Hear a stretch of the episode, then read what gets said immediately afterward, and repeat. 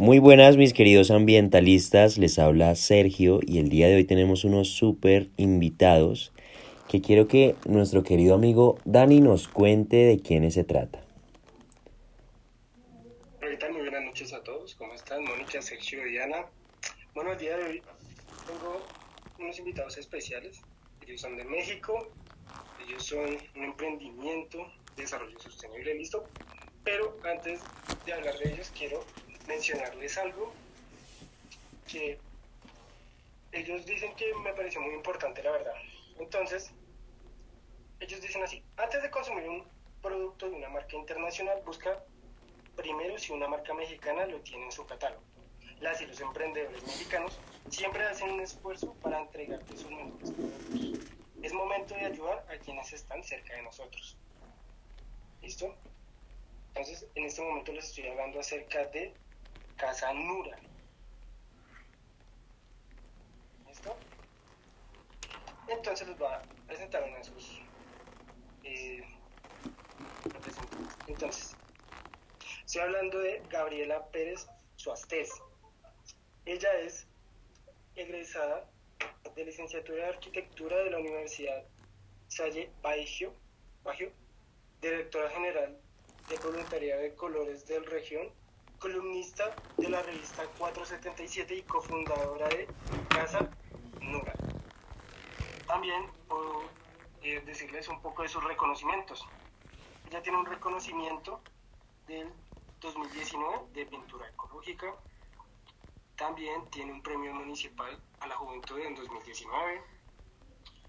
Y bueno, entre otras cosas, también tiene uno de la ONU, una certificación de finalización del programa de Ciudades y Espacios Públicos Seguros para Mujeres, Niñas en México y Planeación Urbana. Bueno, Mónica, ¿a quién vas a presentar? Bueno, yo les presento a Salvador Nogues Quesada, también mexicano. Él es eh, también cofundador de la Casa Nura, ¿sí? Se, según veo, se encarga de la parte de publicidad, marketing y diseño digital. Entonces, bienvenidos a los ambientalistas. Comenzamos con nuestra primera pregunta y yo pienso que la primera pregunta sería, ¿cómo nace Casa Nora?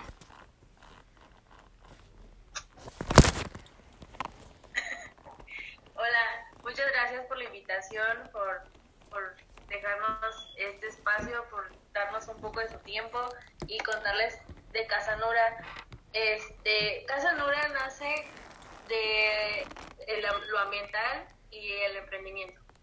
Eh, queríamos hacer un negocio y de tanto pensar decidimos pues apoyar. A mí me encanta la labor social y sentía que, y eso fue antes de la pandemia, porque nosotros abrimos el 13, el, el 23 de febrero del 2020 y, y, era antes de la pandemia, no sabíamos qué iba a pasar lo que, lo que pasó después. Entonces, este, nace de la idea de ayudar a los emprendedores, de darles su espacio y no y ponerles nuestra esencia a Casa Nura, que es lo mental, eh, sacar temas, este, que los emprendedores que estuvieran involucrados en Casa Nura también tuvieran una iniciativa ambiental eh, que eh, pues ayudarles en, en, muchas cosas, no sé, como que fueron muchas ideas que, que se plasmaron en la tienda, en Casa Nura, y la realidad es que no sabría decirte así como de, ay, se me quise hacerla. No, realmente fueron, fue un proceso pues de un año del 2019 para poder hacerla. Y vimos una casa, de hecho es una casa, no es un local como comúnmente puedes imaginar una tienda, es una casa, entonces literal es una casa Nura, para que la gente también que, que vaya a apoyar a su emprendedor eh, se sienta como en, en, en, hogar, en confianza, en poder consumir sin, sin sentir como, como raro, como de nada más comprar y ya, no al contrario, estamos dando los emprendedores te están dando algo valioso de ellos y es esa sensación que queremos pues expresar y repartir. Bueno, antes de seguir con sus metas a, largo, corto y mediano plazo, les quería preguntar, ¿qué es un emprendimiento sostenible? Sí, Daniel, eh, gracias.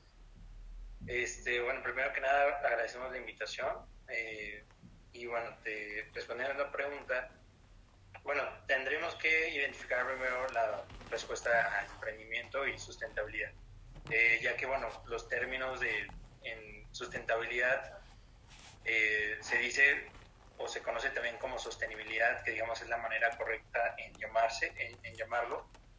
Y bueno, identificando estos dos términos, eh, al momento que los fusionamos, pues un emprendimiento siempre es una idea de un, de un proyecto, ¿no? Entonces, sabemos que el emprender es iniciar un proyecto, más la sustentabilidad, sostenibilidad es algo relacionado al medio ambiente.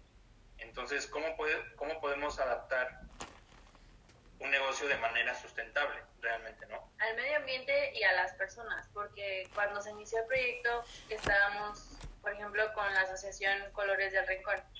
Colores del Rincón, donde yo soy directora general, trabajamos con la Agenda 2030 con niños y jóvenes. Entonces, este, ya sumábamos la Agenda 2030, que es trabajar con planeta, prosperidad, paz, este, partnership, que es alianzas, y me falta una que se me fue, se me fue ahorita, pero eh, la sostenibilidad era por, e, o sea, es por esto realmente, por lo que les, yo les decía, de apoyar a los emprendedores, la parte ambiental, la parte este, de innovación, de emprendimiento y las alianzas, que también trabajamos mucho con las alianzas.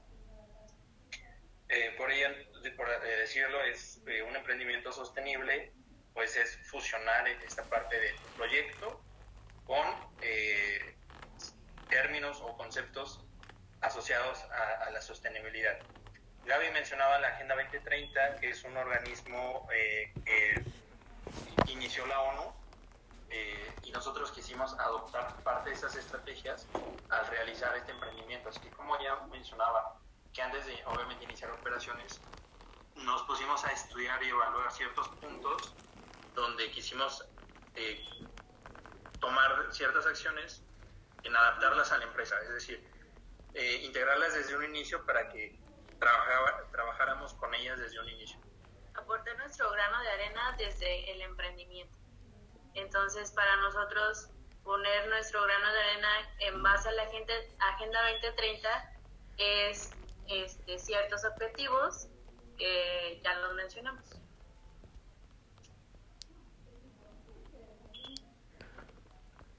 Bueno chicos, también les queríamos hacer la siguiente pregunta.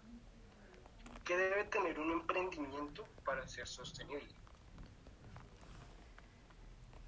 Eh, debe de pensar, a nosotros nos cuesta trabajo, pero debe de pensar en, en todo, o sea, en el impacto social, el impacto ambiental, el impacto económico, que no nada más seas tú trabajando, sino que sea una colaboración de, de las habilidades, de lo que te pueda dar uno y tú le, tú, tú le puedas dar al otro. Este, es trabajar en equipo y conjuntar todas esas ideas en una sola, que es tu emprendimiento o tu idea. Por ejemplo, este, hay empresas que nada más trabajan en, lo, en el impacto social, que luego es la gente que, que anuncia que ayudó a cierta comunidad o que ayuda a cierta organización o asociación, pero ya no hizo lo del planeta o lo ambiental. Entonces ya no es un ya no sé, no lo puedo considerar sostenibilidad porque, pues, si yo siempre he dicho que el planeta es la casa y si la casa no está bien, la persona no está bien o las personas quienes viven dentro de la casa no están bien. Entonces, este, tratamos como de conjuntar todo como un círculo y si el círculo no se completa, no puede ser sostenible. Entonces hay que pensar en todo, aún así sea el detalle más mínimo. Y ahorita es algo que nos cuesta todavía trabajo pero bueno, nos cuesta trabajo contagiárselo a nuestros emprendedores, colaboradores, porque solamente se queda la idea de, generar dinero, pero no ir más allá de lo ambiental, o no ir con, con la asociación, por ejemplo, hemos hecho proyectos de, ahora que fue lo de la recién, entró la pandemia, hicimos una rifa donde invitamos a nuestros colaboradores a participar con un producto y rifarlos. Entonces, con el dinero de la rifa, regalamos con la asociación colores, este, cubrebocas. Entonces, ahí ya les, les pusimos la iniciativa social, ya no nada más pensar en, en cómo generar dinero, sino en cómo tu producto puede ayudar a, a la sociedad. Entonces, sí, es, es muy complejo, pero vuelvo a decirlo, no es imposible. Estamos hablando de que no solamente un emprendimiento tiene que ser para sacar lucro en este aspecto, sino que también pueda aportar. Digamos, en este punto he escuchado acerca de, en Argentina están haciendo con neumáticos una especie, digamos, de economía colaborativa, que es decir, si tú compras un par, digamos, de pantuflas o chancletas, ¿listo? Ellos regalan una, o aportan una fundación, eh, etcétera, ¿listo? Cárceles, bueno, dependiendo de donde ellos hablan. Entonces, estaríamos hablando de que este podría también ser un modelo. Sí, bueno, yo lo consideraría así porque, por ejemplo, las llantas eh, ya no van al desecho, por ejemplo, no se pueden reciclar, solamente se pueden reusar. Entonces ya le estás aportando tu grano de arena en lo ambiental. Y, y ya al venderlas, pues una parte es para ti y la otra es para las personas a quienes puedas aportar. Entonces sí, sí podría considerarse un modelo de sostenibilidad. Eh, yo quería hablar, de hecho, es lo que buscan los emprendimientos sostenibles, el desarrollo sostenible. Entonces es como fusionar ese equilibrio que hay entre el aspecto económico, el aspecto social y, eh, y el aspecto ambiental. Y también lo que buscan muchos estos emprendimientos es mejorar la calidad de vida de las personas, pero también los impactos que hay, por ejemplo, en los ecosistemas estaba leyendo y, por ejemplo, algunas de las cosas que deben tener los emprendimientos sostenibles son pues que la empresa debe tener en cuenta los impactos que generan, eh, deben darle una prioridad al entorno local, como nos decía Dani en la primera frase que nos dijo de Casanura, eh, también deben promover, digamos, eh, acciones contra el cambio climático, que es algo que también vi que ustedes hacen por medio de los Objetivos de Desarrollo Sostenible, pues que son 17, donde tenemos que hay que disminuir los impactos sobre el cambio climático, eh, muy interesante que sí cumplen con todos los ítems y que además eh, viendo en su página promuevan esa conciencia ambiental, esa educación ambiental. De hecho, ahorita en el mes de el plástico, el mes, sí, el mes de no uso del plástico, eh, vi que lo estaban fomentando bastante. muy chévere la idea de promover los emprendimientos locales de, de su zona y de la zona mexicana. Sí, algo que, bueno, algo que aprendimos en, esta pandemia es no vender, sino enseñar. Entonces, este, no es como que llegue y te diga, voy a vender mi. El producto es un vaso plegable y cuesta tanto. No, o sea, es enseñarle al, cliente cuáles son los beneficios, qué te puede dejar, qué te puede, qué puedes hacer para, este, en beneficio con ese producto. Ya luego el cliente sabrá si lo compra o no. Ya cuando le, enseñaste el, beneficio o la cosa a favor de, de comprar ese producto. Sí, es una parte de enseñanza, eh, digamos, como educativa para que el cliente sepa, pues, el beneficio eh, ambiental, tanto que puede, puede eh, aportar tanto el beneficio pues en el uso del mismo objeto o producto que llegue a comprar. ¿no? Pero siempre, siempre se, se trata de, compartir esa conciencia para que pues todas las compras que realicen los clientes pues sea de esta manera. O sea, no, digamos, eh, eh, aquí tomaré la palabra que es el consumismo, eh, no sea como tal consumir por consumir, sino como mencionó Gaby, consumir con conciencia. Bueno chicos, y quería hacerles también una última pregunta. ¿Por qué es importante que un emprendimiento sea sostenible para ustedes?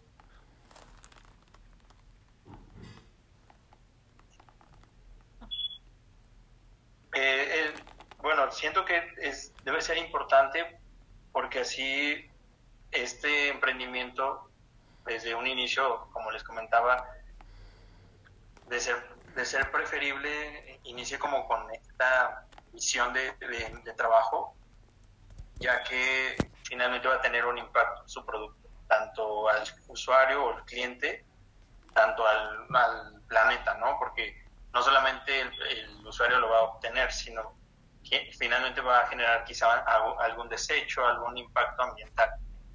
Y, y es por ello que, considero que debe hacerse sostenible desde un principio para que este impacto pues no pues no, no afecte demasiado eh, el entorno y cumpla pues con la función de, resolver la necesidad del cliente.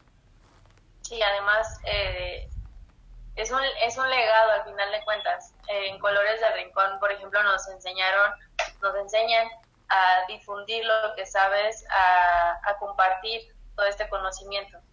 Entonces, no solo se quede en, en, ti o en, tu emprendimiento, sino que difundas, por ejemplo, el amor a México con, con consumir estos productos, o no solamente te quedes con el amor a tu planeta, sino que aportes en cada persona un granito de arena para que pueda este, hacer su parte desde su trinchera. O también, por ejemplo, en emprendimiento, si alguien sabe jabones, eh, compartirlo para que sepa hacer jabones y no nada más tú, sino todos generemos como todo este impacto, ya sea que me enseñen a hacer jabones con este con aceite de, de cocina, ¿no? Que ya, ya no va a la basura, sino que se hace un jabón y este jabón, o sea, es como, es como un efecto dominó, dominó de vas tocando a cada persona con algo, se va contagiando y es una manera, una buena manera, cada quien decide cómo, cómo compartirla, pero es una manera de contagiar a un emprendimiento.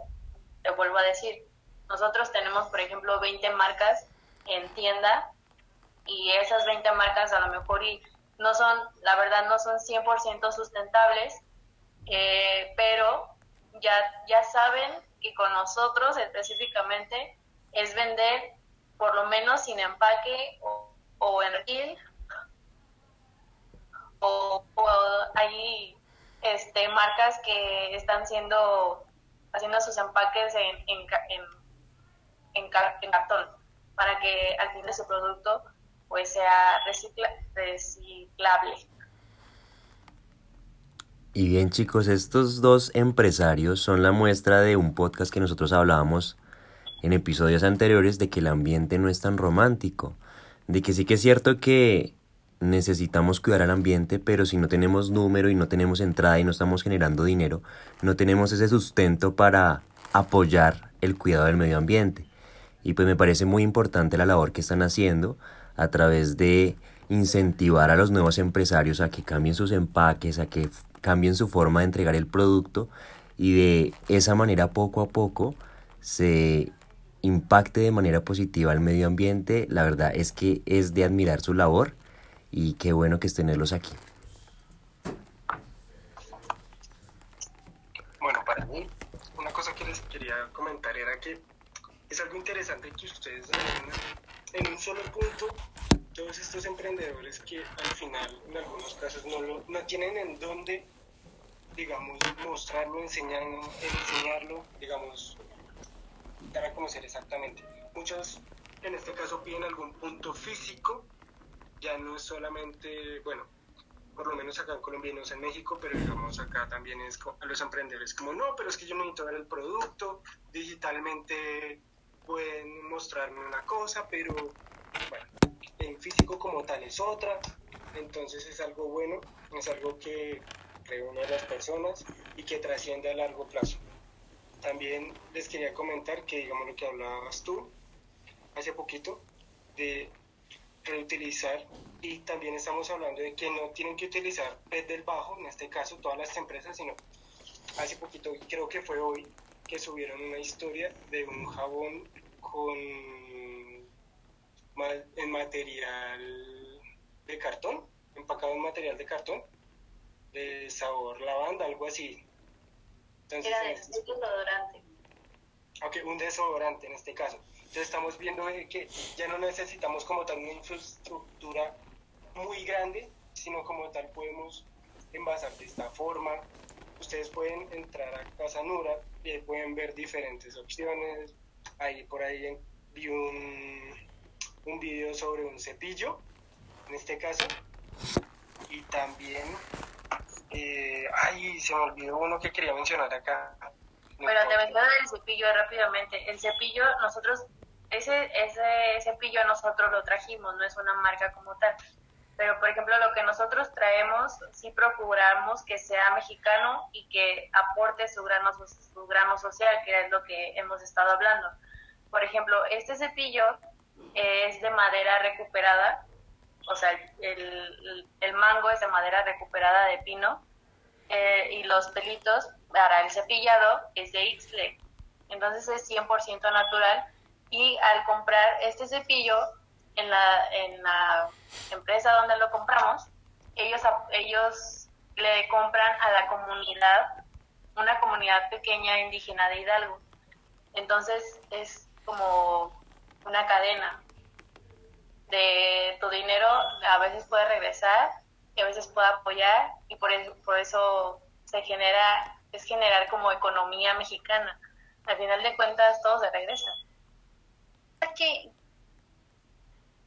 hay una cosa que es muy importante y que se ha resaltado a nivel internacional de los que somos latinoamericanos, y es que nuestra economía no se ha visto en una dificultad tan grande frente al COVID, frente a esta pandemia, porque nosotros tenemos una economía muy circular, aunque no se maneja de pronto de la forma adecuada, nosotros mutuamente nos estamos ayudando y hay un comercio muy informal.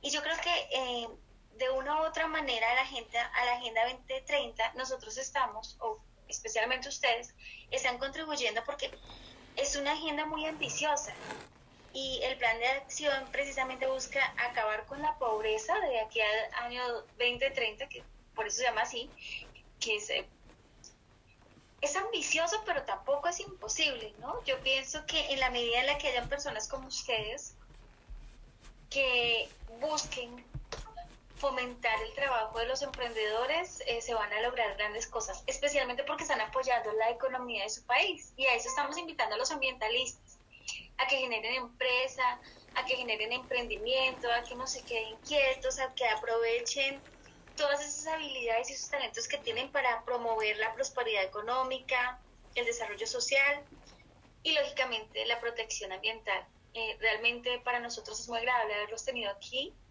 Quisiera que para finalizar nos hablaran de qué productos se destacan, eh, de los productos que ustedes manejan y que ustedes están ayudando a emprender, cuáles son los productos que, que más se resaltan, los que más se destacan y los que más han tenido como acogida. Sí. Y, y Salvador, ¿qué le puedes decir a los emprendedores para que no tengan este miedo a sacar un producto y a perder. ¿Listo? Porque muchos no sacan un producto es por el miedo a que no se lo compren. Entonces, ¿tú qué les podrías decir? Pues, bueno, eh, iré con lo de Daniel y ya regreso con Mónica. Este, pues, principalmente pensaría en creer en tu producto, ¿no? O sea, sí tienes que creer, pero tampoco tienes que eh, limitarte a, hacer algo, porque como dices, quizá alguien tiene una buena idea, pero no la lleva a cabo quizá por algún miedo a, como dices, a perder o, a que no se concrete. Yo creo que dar el primer paso, sea cual sea, es importante para ir quitando esos miedos e ir como avanzando. Entonces, quien quiera que, que tenga un producto o una idea, y más si es sostenible, eh, empiecen a hacerla y tomen acción. O sea, creo que es, es principal. Ya digo, conforme vayan avanzando con, con, los días o el tiempo, quizás iban a irse eh, topando o llegando a partes donde no, ya quizás no avancen, pero va a haber alguna manera de solucionarse. Entonces, eh, yo les diría que, que, tengan fe y crean en su producto y pues sobre todo se animen a, venderlo, a, las ventas, porque creo que eso también es, es importantísimo para cualquier emprendimiento tener pues eh, esa, eh, animarte a venderlo, o sea, promoverlo, a, pues a darse, a recomendarlo a alguien.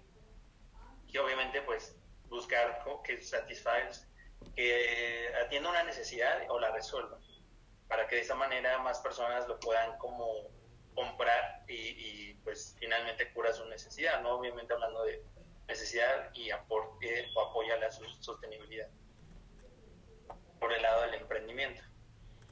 Sí, quedó, claro. Claro que quedó claro. Igual yo quisiera agregar, agregar algo a lo que tú estás diciendo y yo aprendí en Coach que definitivamente todo se vende, ¿sí? Nuestra imagen, no solamente los productos, eh, nuestra forma de hablar a, los demás, la expresión, el trato, todo está en venta en la medida en la que yo como persona de una u otra forma estoy vendiendo lo que yo soy y me estoy mostrando y estoy mostrando generalmente lo mejor que soy. Entonces lo que tú dices es muy cierto, simplemente aprovechar que el talento que tienen para crear cosas y no tenerle miedo a, vender, a vender todo lo que, lo que hacen, a mostrarlo, a, mira, cuando yo pienso que la, mente es muy importante y si yo pienso que me va a ir bien, me va a ir bien porque eso es lo que estoy vendiéndome a mí mismo antes de venderle a los demás. Yo creo que quedó muy claro lo del emprendimiento. Quiero que por favor me ayudes con la segunda pregunta. Los dos. La segunda pregunta que era, bueno, ¿cuáles son los productos que más se venden, los que son más atractivos para la población, los que más se mueven? Pues ahorita, como les digo, eh, apenas está el boom aquí, apenas está generando una conciencia ambiental. Entonces apenas este, trajimos nosotros, por ejemplo, ya va gente a buscar el shampoo sólido, el acondicionador sólido, el desodorante en barra, que es el que vio este, Daniel, eh, el cepillo de bambú, el hilo de biodegradable, todos estos productos que son sin, sin un empaque, son creo que ahorita lo que más ha, sido más fuerte en, en las ventas.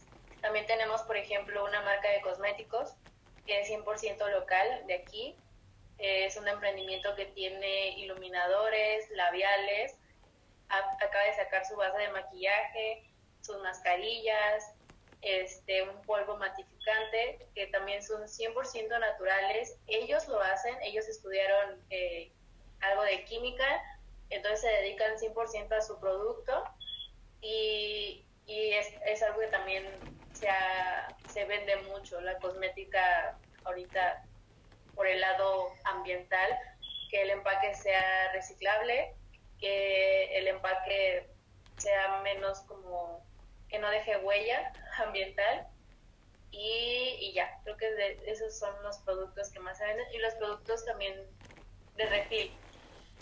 El refil también se vende. Creo, creo que es el rellenable, no sé si es el mismo término. La verdad no sé qué sería el rellenable.